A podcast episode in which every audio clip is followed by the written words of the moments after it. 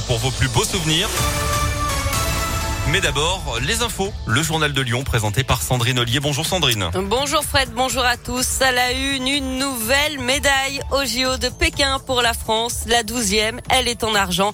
Le, le quatuor tricolore Simon Détieux, Émilien Jacquelin, Fabien Claude et Quentin Fillon-Maillet terminent deuxième du relais en biathlon. Une épreuve remportée par la Norvège.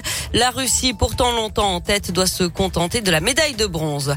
L'actualité aujourd'hui, c'est aussi les règles du pass vaccinal qui change. Pour le conserver, il faut désormais avoir eu sa dose de rappel dans les quatre mois après la dernière injection. Sauf si bien sûr on a eu le Covid depuis. Conséquence, plus de 4 millions de Français pourraient perdre leur passe vaccinal aujourd'hui. À noter qu'un conseil de défense aura lieu dans la journée. Il pourrait décider des modalités selon lesquelles ce passe vaccinal serait définitivement abandonné. Six blessés dans un incendie hier après-midi dans le 7e arrondissement de Lyon. Le feu s'est déclaré au rez-de-chaussée d'un immeuble de deux étages. Trois personnes ont dû être transportées à l'hôpital.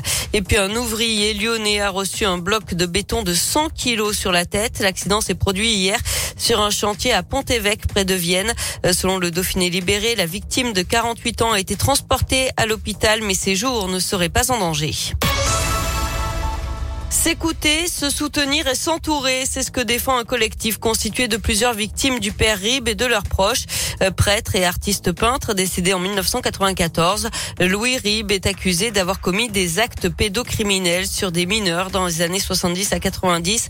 Les diocèses de Lyon, de Saint-Étienne et de Grenoble-Vienne ont recueilli, euh, ont recueilli 48 témoignages 50 ans après les faits. Luc Gemet, 57 ans, est l'une des premières victimes à en avoir parlé aujourd'hui. Ce sont ces filles qui relaient euh, son combat. Sophia, membre du collectif, s'est rendu compte de l'ampleur du phénomène, notamment lors de la première réunion publique qui s'est tenue dans le village de Gramont, dans les monts du Lyonnais, le 17 janvier dernier. Ça a été euh, un coup de massue en fait d'entendre autant de témoignages de personnes qui n'avaient jamais parlé. On s'est dit, euh, il faut s'organiser. On ne savait pas ce qu'on voulait, quelle allait être la suite. On a tous les jours en fait euh, des personnes qui, euh, victimes ou pas, qui nous disent qu'ils veulent faire partie du collectif. La prochaine étape serait justement de se rencontrer sans l'organisation du diocèse, continuer à aider à ce que la parole se libère, parce qu'en fait, il y a des personnes qui commencent tout juste à parler, qu'elles soient pas seules, qu'elles soient écoutées par des personnes qui ont vécu la même chose qu'elles. Il n'y a que les personnes qui ont été victimes qui peuvent se comprendre entre elles. On ressent vraiment que c'est dans cette direction qu'il faut aller pour le moment.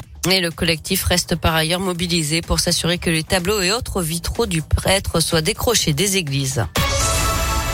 On revient au sport. Il y a du foot ce soir de la Ligue des Champions. Huitième de finale. Allez, le PSG reçoit le Real Madrid de Karim Benzema au Parc des Princes à 21h. Et puis en tennis, un petit tour et puis s'en va pour Caroline Garcia à Dubaï.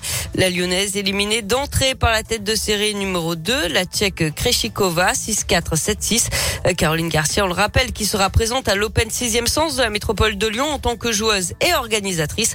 Ce sera du 26 février au 6 mars au Palais des Sports de Gerland. Merci Sandrine.